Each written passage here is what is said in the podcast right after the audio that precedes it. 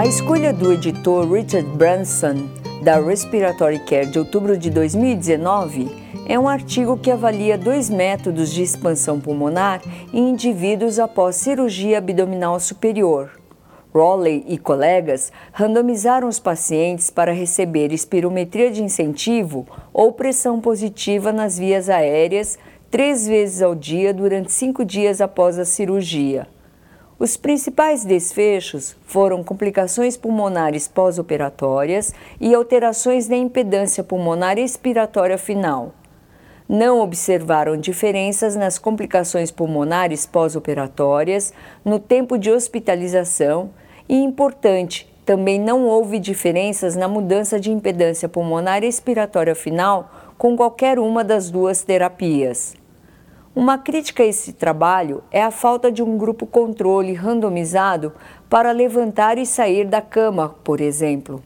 Piraino destaca a verdade inconveniente de que a maioria das terapias destinadas a melhorar a expansão pulmonar após a cirurgia fornece mudanças de curta duração e não resultam em resultados clínicos significantes. Os ensaios clínicos futuros sempre devem ter um grupo controle em que a terapia seja simples e seguida de deambulação. Smallwood e outros pesquisadores descrevem em outro artigo o impacto das alterações da PIP na oxigenação em pacientes pediátricos que necessitam de ventilação mecânica. Os respondedores seriam as crianças em que a saturação periférica de oxigênio sobre a fração inspirada de oxigênio aumentasse, e os que não são respondedores seriam aqueles com SPO2 sobre FO2 reduzida. As alterações da PIP em qualquer direção só obteve o efeito desejado em pouco mais de 50% dos casos. Smallwood e colegas concluem que a titulação da PIP geralmente falha em produzir os resultados desejados e que a resposta da PIP pode exigir avaliação individual. Este estudo extrai dados do prontuário médico e é limitado na etiologia de cada alteração na PIP. Straub e colaboradores sugerem que a estratificação de pacientes com base na gravidade da hipoxemia pode ter melhorado a resposta de oxigenação à PIP. Giuseppe e colaboradores avaliam o impacto do tratamento com hormônio tiroidiano na eficiência diafragmática em indivíduos sob ventilação mecânica. Todos os pacientes apresentaram doenças não tiroidianas e falharam num desmame no teste de respiração espontânea. Após o tratamento com triodotironina, foram realizadas mensurações da função diafragmática. Os autores concluíram que o tratamento de reposição hormonal da tiroide não beneficia a função muscular respiratória e que a restauração dos níveis normais de hormônios tiroidianos séricos é discutível.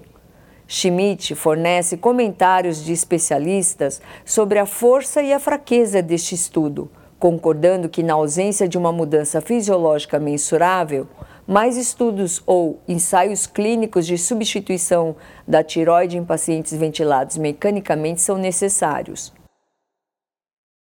Fujimoto e outros investigadores compararam as medidas de CO2 expirado em pacientes estubados com medidas arteriais, venosas e transcutâneas de dióxido de carbono. Fujimoto e outros investigadores estudaram 18 indivíduos com insuficiência respiratória hipoxêmica e hipercápnica e descobriram que, na melhor das hipóteses, o CO2 no final da expiração pode estimar o dióxido de carbono arterial. No entanto, os limites de concordância foram amplos, tornando o CO2 final mais um monitor de tendências.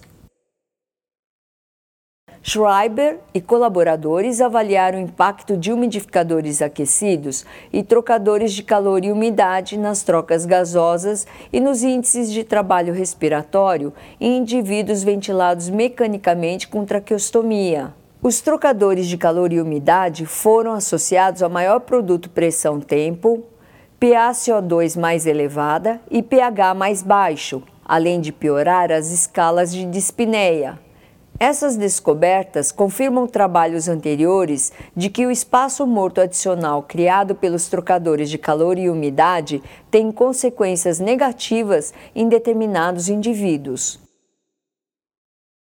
Em outro estudo, Said e colaboradores compararam a administração de beclametasona por meio de duas combinações diferentes de inalador espaçador. Em um grupo de voluntários saudáveis, Said e colaboradores mediram a beclametasona urinária e a droga retida no espaçador. Os autores descobriram que o uso de espaçadores com um inalador reduz a impactação e a deposição de medicamentos nas vias aéreas superiores. Foi alcançada uma deposição pulmonar melhorada com espaçadores não enxaguados com água, em comparação com espaçadores enxaguados com água. O uso de cânulas nasais de alto fluxo aumentou dramaticamente na última década. Garofalo e colegas testaram um sistema combinado de cânulas nasais de alto fluxo e CPAP com capacete em voluntários saudáveis. Eles descobriram que o sistema era bem tolerado e as mensurações de pressão das vias aéreas faríngeas eram semelhantes. A utilidade clínica desta técnica ainda precisa ser determinada em outros estudos. Egiofor e colaboradores avaliaram o efeito das cânulas nasais de alto fluxo sobre a PIP em um modelo pediátrico. Usando modelos de vias aéreas criados a partir de uma impressora 3D e um modelo de pulmão, os autores compararam fluxos de 6 a 60 litros por minuto. Egiofor e colaboradores observaram que o aumento do fluxo aumentou a PIP durante o vazamento e com narinas maiores relacionando a idade do modelo. Essas descobertas apoiam trabalhos anteriores sobre a interface nasal e a cânula nasal de alto fluxo e as narinas do modelo. Os pacientes geralmente fracassam em usar inaladores da melhor forma possível, apesar dos esforços em educação. Dabrowska e colaboradores avaliaram uma única sessão de treinamento da técnica inalatória sobre erros. O acompanhamento foi concluído em três e seis meses. Os autores descobriram que um único treinamento de inalação reduz o número de erros cometidos, mas não influencia o curso da asma e da DPOC. O efeito de um único treinamento da técnica de inalação dura pouco.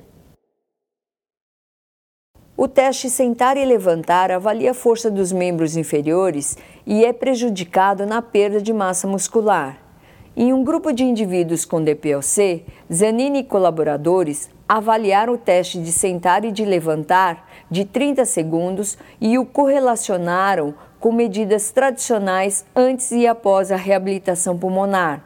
Os autores relataram que indivíduos estáveis de moderado a grave com DPLC, o teste de sentar e levantar de 30 segundos foi uma ferramenta sensível para avaliar o sucesso da reabilitação pulmonar.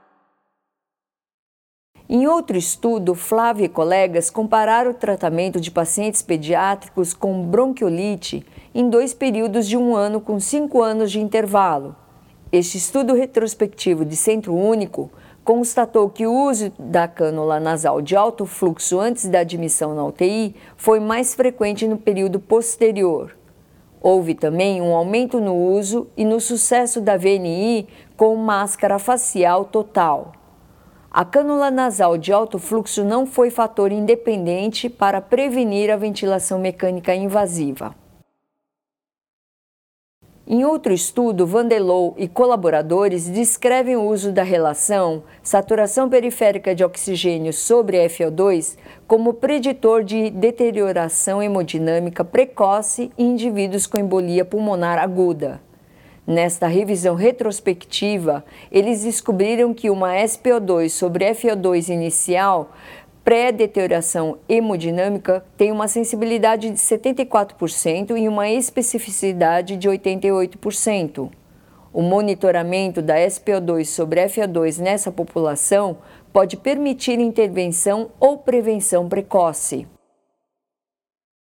A determinação do tempo apropriado para o desmame do ventilador continua sendo um objetivo importante na UTI.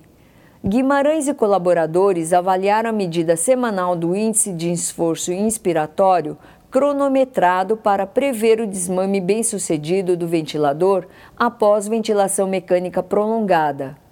Neste estudo observacional prospectivo, o índice maior ou igual a 1 centímetro de água por segundo foi associado ao sucesso do desmame. O Driscoll e Smith fornece uma revisão narrativa do uso de oxigênio em doenças críticas. Os autores são os coordenadores das diretrizes da British Thoracic Society sobre oxigenoterapia e trazem à tona a necessidade do fornecimento de oxigênio-alvo e a prevenção da hiperóxia. Brad e outros investigadores fornecem uma revisão narrativa dos alarmes do ventilador e fadiga do alarme. Esta área é pouco conhecida e raramente estudada. Os autores, Brad e outros investigadores, propõem algumas prioridades para pesquisas futuras.